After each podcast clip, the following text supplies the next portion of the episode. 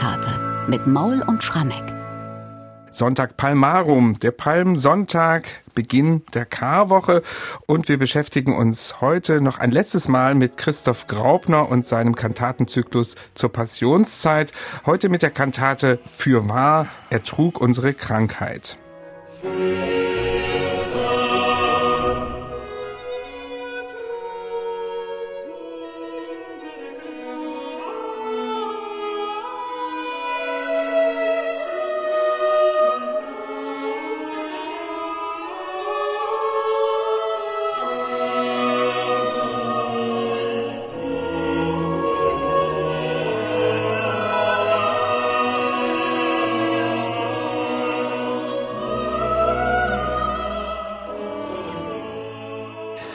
Fast 50 Jahre lang war Christoph Graupner in Darmstadt als Hofkapellmeister für die Kirchenmusik verantwortlich und hat in dieser Zeit unglaublich viel komponiert. Mehr als 1400 Kantaten von ihm sind erhalten geblieben.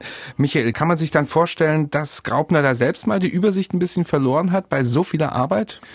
Na, das kann ich mir sehr gut vorstellen. Er selber hat auch eine sehr schöne Bemerkung hinterlassen in seiner Autobiografie, aus der wir in den letzten beiden Podcasts immer mal zitiert haben.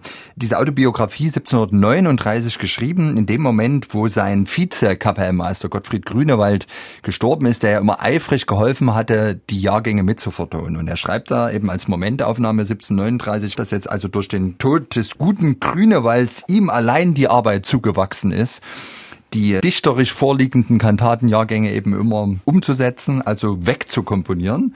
Und das Fazit ist dann, ich bin also mit Geschäften dermaßen überhäufet, dass ich fast gar nichts anderes verrichten kann und nur immer sorgen muss, mit meiner Komposition fertig zu werden, indem ein Sonn- und Festtag dem anderen die Hand bietet, auch noch öfters andere Vorfälle dazwischenkommen. Mhm. Also er ist praktisch Tag und Nacht mit Komponieren beschäftigt und man muss ja wirklich sagen, es ja nicht nur die geistlichen Kantaten, die ein Hofkapellmeister liefern muss. Natürlich wird an der Tafel musiziert, es wird in der Kammer musiziert. Auch da hat sich vieles von mhm. Graupner erhalten. Außerdem die Ehrentage des Landgrafen müssen mit Serenaten, also mit weltlicher Huldigungsmusik geschmückt werden. Also der liebe Graupner mhm. ist sicherlich zeitweise aus dem Komponieren gar nicht herausgekommen. Das kann man sich hier vorstellen, scheint auch sehr pflichtbewusst gewesen zu sein. Er hätte sich auch irgendwie mal wiederholen können, ja. aber das ist wahrscheinlich auch nicht der Fall. Fall gewesen. Was hier so interessant ist ja noch bei diesen vielen Kantaten von Graupner, dass wir die heute fast komplett erhalten haben. Und das ist im Grunde ein Glücksfall. Das ist ein Glücksfall und es ist wahrscheinlich zugleich ein Fall, über den Graupner selber gar nicht so glücklich wäre. Mhm. Das heißt, dass Graupner selber eigentlich angeordnet habe, dass seine Werke nach seinem Tod vernichtet werden. Und darüber war offensichtlich der Landgraf not amused. Es ist dann ein Rechtsstreit entbrannt über die Frage, Wem gehört die Musik eigentlich, mhm. die Graupner, der Darmstädter Hofkapellmeister, hinterlassen hat? Gehört sie dem Landgraf oder der Familie? Mhm. Und das wurde also lange, lange verhandelt. Und am Ende war das Ergebnis eben, dass es tatsächlich dem Hof gehört. Und deswegen wurde es nicht weggeschmissen und hat zum Glück auch das 19. Jahrhundert überdauert. Und heute sind eben all diese Kantaten in Graupners Autographen Partituren und dem originalen Aufführungsmaterial in der Hessischen Landesbibliothek in Darmstadt ein Riesenglücksfall. Also ich kenne keinen vergleichbaren Fall, wo man wirklich das originale Aufführungsmaterial zur Kirchenmusik einer Hofkapelle über so einen langen Zeitraum mhm. hat. Und da kann man so viel lernen, nicht nur über Graupner als Komponisten, sondern auch über Aufführungspraxis. Also das ist wirklich ein Eldorado für jeden, der sich mit Barockmusik beschäftigt und gerne tiefer einsteigen will. Und dazu muss man gar nicht nach Darmstadt fahren, sondern es reicht, den Computer anzuschalten. Denn all stimmt. diese Manuskripte sind wirklich vorbildlich ja. dokumentiert im Internet. Ja. Auf der Seite der Christoph Graupner Gesellschaft finden Sie das. Ich kann Sie dazu nur animieren, auf diese Seite mal zu schauen. Es macht einfach auch nur nur Spaß, sich ja. diese Autographe anzuschauen. Genau, denn die Seite ist dann verlinkt mit der Benutzeroberfläche der Landesbibliothek Darmstadt und dort sind die ganzen Digitalisate hinterlegt und da kann man tief hineinzoomen, man kann sich die Dinge ausdrucken. Graupner hat auch so sorgfältig geschrieben und seine Kopisten, dass man regelrecht aus dem Aufführungsmaterial, ja. obwohl es handgeschrieben ist, spielen kann. Und man findet auf dieser Website, das sei abschließend noch gesagt, auch sehr viel sonstiges Material über Christoph Graupner. Also ich habe zum Beispiel ein Detail dort erfahren, was mich sehr bewegt hat, dass im Jahre 1900 1983 anlässlich des 300. Geburtstages von Christoph Graupner hier in Leipzig an der Nikolaikirche der Kantor Wolfgang Hofmann einige Kantaten von Graupner aufgeführt hat und zwar aus unserem Zyklus, aus unserem Passionszyklus, den wir in ah. dieser Passionszeit hier behandelt. Also drei der Kantaten sind schon mal hier in Leipzig aufgeführt worden. Aus dem Westen nach Leipzig geschmuggelt. Aus dem Westen nach Leipzig geschmuggelt, abgeschrieben und hier aufgeführt. Also auch Toll. das, es ist nicht alles im letzten Jahr nur entstanden, sondern das gab es auch schon 1983 mal. So, jetzt kommen wir aber auf unsere heutige Palmsonntagskantate. Auch die hat wieder einen Untertitel. Das Leiden Jesu in der schmerzlichen Geißelung. Das ist selbsterklärend eine Vorwegnahme letztlich des Karfreitags hier schon. Wie findet sich das im Text wieder, der wieder von Johann Konrad Lichtenberg stammt? Ja, wir haben ein zweiteiliges Diktum vorangestellt aus Jesaja 53, Verse 4 und 5. Das ist so ein bisschen auch das, was wir kennen, so vom Beginn des Messias von Händel und ein Schlusschoral, wo sich Lichtenberg bei Benjamin Schmoik bedient. Sehet, welch ein Mensch, das ist sozusagen eine moderne Paraphrase des berühmten Exe Homo, also diese Worte, die Pilatus im Johannesevangelium sagt, ganz toll von Graupner instrumentiert. Ja, und dazwischen eben eingebunden Lichtenbergs eigene Reflexion. Fangen wir mit diesem Diktum an. Das hast du schon gesagt, ist zweigeteilt diesmal. Deswegen hat diese Kantate auch nicht sieben, sondern acht Teile. Und ich finde, musikalisch ist das so mit das Kostbarste, was ich in diesem ganzen Zyklus bislang gehört habe. Na Mensch, wenn du jetzt so anfängst ja. zu schwärmen, lieber Bernhard, dann leg du mal los. Ja. Warum ist es für dich das Kostbarste? Das liegt natürlich an diesen drei Chalumeau, die hier ja. auftreten. Also wir hatten ja schon mal am zweiten Fastensonntag ein Chalumeau, aber jetzt sind es drei dieser Klarinettenvorgänger. Mhm und die geben einfach so einen weichen, samtigen Klang ab und das vermag der Graupner auch so irgendwie mit Streichern zu unterfüttern, dass das sehr beeindruckend ist für mich und vielleicht bin ich auch so beeindruckt davon, weil ich genau das bei Bach nie finden kann. Na gut, da sage ich jetzt mal nichts dazu. Ich finde auch in dieser Kantate ist es ja so, dass das Wort Menschenfreund eine große Rolle spielt. Jesus als der Menschenfreund. Mhm. Und die Klänge der drei Chalumeau, das ist auch so was Menschenfreundes. Das ist so eine sanfte, betörende Musik, die die erzeugen. Da kann man sich noch rein verlieben.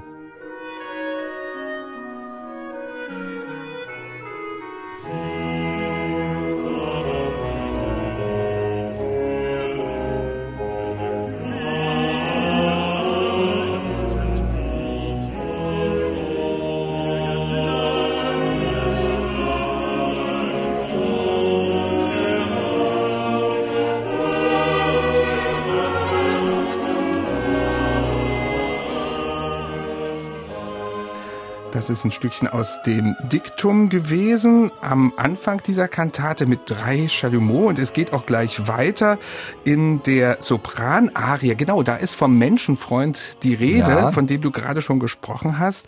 Und das ist im Grunde wirklich ein, finde ich, musikalischer Gegensatz zu dem, weiter, ja, um den es eigentlich gibt. Es geht ja eigentlich um die Geißelung in dieser ja, Kantate, aber mit Chalumeau kann man eigentlich nicht geißeln, oder? Nein, aber mit diesen betörend schönen Klängen kann man eben deutlich machen, dass hier nicht irgendjemand gegeißelt wird, sondern der Menschenfreund schlechthin. Und das Shalom steht für den Menschenfreund, für Jesus. Gekoppelt noch an diese Sopranstimme, die so ein bisschen Unschuld vielleicht vermittelt? Ja, na, aber ich glaube schon, dass der Sopran in dem Fall eben die mitleidende Seele, gläubige Seele, also wir sind. Und ich denke, das Shalom ist der stumme Jesus.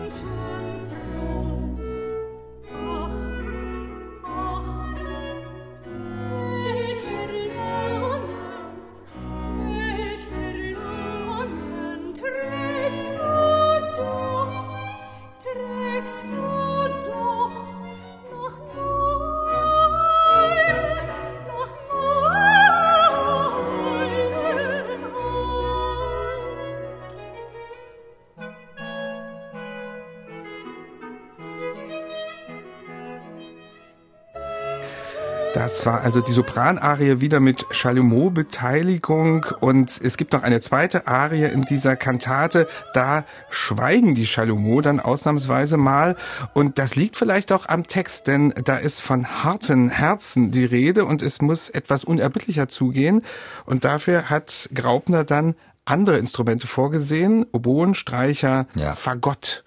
Ja, und die Melodie ist tatsächlich im Fagott, also unten. Und oben drüber haben eben die Streicher so Sechzehntel Repetitionen. Ich glaube, die stehen für das zitternde Herz, was beschrieben wird im Text. Und alles, was da ja stattfindet, sehen wir mit Entsetzen, die Geißelung. Und das ist eigentlich eine verkehrte Welt und ich glaube, deswegen dreht hier Graupen auch die musikalischen Verhältnisse um, dass also die hohen Instrumente das tiefe Fagott begleiten. Also hier wieder Klangrede, wie sie Graupner so wunderbar kann, das zitternde Herz in den Streichern und die Melodie im tiefen Fagott.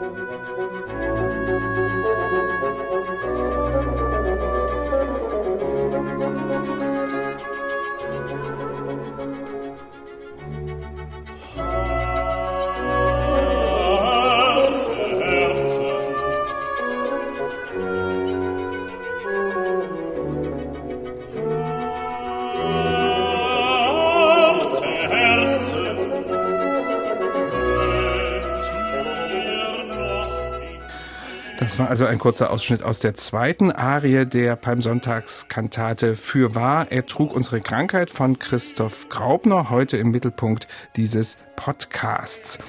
Die Kantate endet dann, das kann ich vielleicht noch erwähnen, wiederum mit einer Choralbearbeitung und da holt dann auch Graubner wieder die Chalumeau-Gruppe heraus.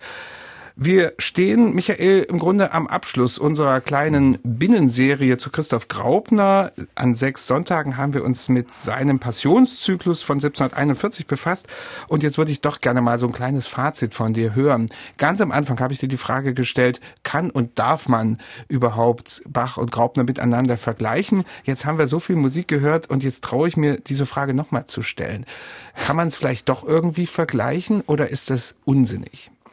Naja, es wäre unsinnig, wenn man in Graupners Noten schaut, um dort etwas zu entdecken, was man von Bach kennt.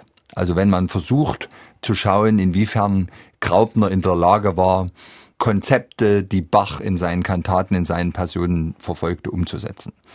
Und natürlich hat Graupner nicht komponiert und gewirkt, um Bach zu imitieren. Wir wissen auch gar nicht, welche Vokalwerke er von ihm kannte, sondern Graupners Musik steht für sich und da haben wir jetzt, glaube ich, in den sechs Folgen gelernt, was für eine Vielfalt an musikalischen Ausdrucksweisen er hat, dass bei ihm oft der Inhalt die Form schlägt, dass er trotzdem mit einem ganz breiten Potpourri an musikalischen Ausdrucksweisen arbeiten kann, von streng kontrapunktisch bis hin zu höchst theatralisch und mit Affekten überbeladen. Und das macht es einfach zu einer ganz anschaulichen Tonsprache. Und was mir besonders aufgefallen ist, und deswegen wäre es, glaube ich, unfair, jetzt diesen Passionszyklus mit Bachs Johannes Passion oder Matthäus Passion zu vergleichen. Der Passionszyklus von Graupner ist sehr viel mehr vor allem eine musikalische Predigt über die Ereignisse der Passion als Bachs Passion sind. Bachs Passionen leisten ja zweierlei. Sie leisten zum einen wirklich das Rezitieren des Evangeliumsberichtes, sei das jetzt Johannes oder Matthäus, und haben zugleich die Betrachtungsebene in den Arien. Und bei Graupner liegt das Schwergewicht wirklich auf der Betrachtung. Es setzt voraus, dass der Evangeliumsbericht vorher gelesen wurde. So müssen wir uns auch die Gottesdienste vorstellen. Und deswegen ist es einfach sehr viel mehr konzentrierter, das, was der Textdichter Lichtenberg, der ja von Haus aus Pfarrer ist, eigentlich in seiner Predigt macht, nämlich zu reflektieren, die Ereignisse von verschiedenen Perspektiven zu betrachten und sie ins Hier und Jetzt zu holen. Und das macht er ganz konsequent, der Lichtenberg im Text und der Graupner in seiner Musik mit. Es hat einen sehr meditativen, intensiven Charakter. Die Arien sind sehr lang. Was man vermissen mag im Vergleich zu den Bach-Passionen, sind diese großen Volkschöre, die Torba-Chöre, diese machtvollen Chöre, die den Richterspruch fordern, die das Kreuzige fordern und die einfach nochmal eine ganz bestimmte Stimmung dieser Erzählung des Passionsberichtes liefern. Das ist aber nicht Gegenstand von Graupners Stück, sondern Graupners Stück ist eigentlich eine Ebene weiter. Wir blicken aus dem Hier und Jetzt fassungslos auf die Ereignisse von damals und versuchen für uns heute Konsequenzen zu ziehen. Nun ist dieser gesamte Zyklus sehr lang. Es sind zehn Kantaten und die gesamte Spieldauer würde vielleicht drei bis vier Stunden dauern. Also es ist im Grunde für eine unmittelbare Aufführung an einem Abend viel zu lang. Aber ganz abgesehen davon würde ich trotzdem mal nachfragen, fändest du das sinnvoll? Wir kennen ja das Weihnachtsoratorium von Bach eigentlich fast nur noch als eine Komplettaufführung, zumindest dreier Teile. Mhm. Hier wäre es vielleicht wenn man drei, vier, fünf oder sechs Kantaten zusammennimmt, doch mal eine Alternative für die Passionszeit. Auf jeden Fall. Und ich denke auch, dass Graupner die Stücke versucht hat, auch mehr oder weniger am Stück zu komponieren. Wir haben ja bei einzelnen Kantaten gemerkt, die stolpern so in die Handlung hinein, dass man wirklich den Eindruck hat, sie müssten eigentlich Attacca folgen auf den Schlusschoral der vorangegangenen Kantate. Nun war das nicht so, weil die einfach damals die, die einzelnen Sonntagsgottesdienste ausgestaltet haben. Aber ich hielt es für sehr sinnvoll, das am Stück zu machen. Und damit würde man diesem Bild gerecht werden, was ich ganz am Anfang der Reihe mal gebraucht habe. Für mich ist ja das, was Graupner-Lichtenberg hier machen, durchaus etwas, was der Kreuzweg in der Malerei liefert. Der besteht meistens aus 14 Bildern. Und hier haben wir zehn Kantaten, die so gesehen für ein bestimmtes Bild dieses Kreuzweges stehen, sind nicht ganz identisch mit den klassischen Stationen des Kreuzweges, aber gibt doch viele Überschneidungen. Und das große Ganze, also die gesamte Betrachtung, ergibt dann doch auch nochmal ein anderes Bild. Ich glaube nicht, dass man jetzt sagen kann, dass Graupner bestimmte Motive über den Zyklus streckt, also mit Leitmotiven arbeitet.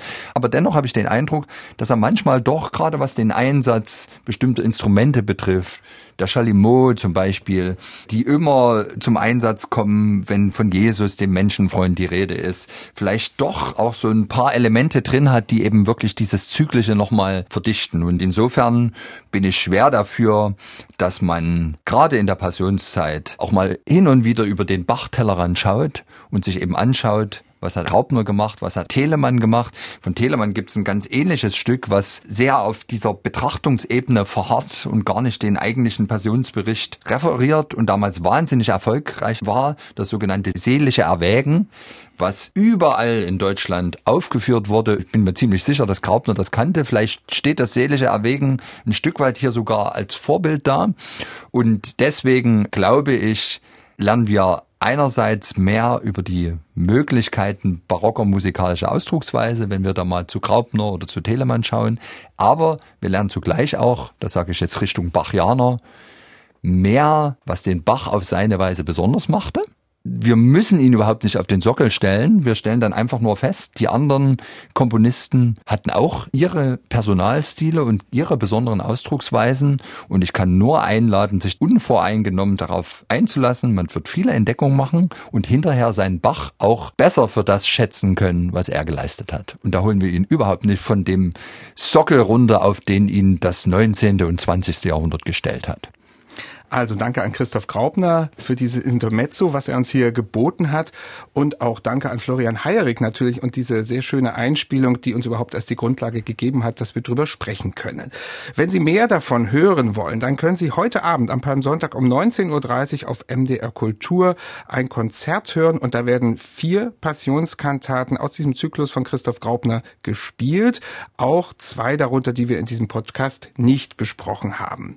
Unser Podcast geht übrigens dann am Karfreitag weiter. Dann kehren wir zu Johann Sebastian Bach zurück mit der Passionsmotette Der Gerechte kommt um. Am Ostersonntag gibt's dann die Kantate Der Himmel lacht, die Erde jubiliert.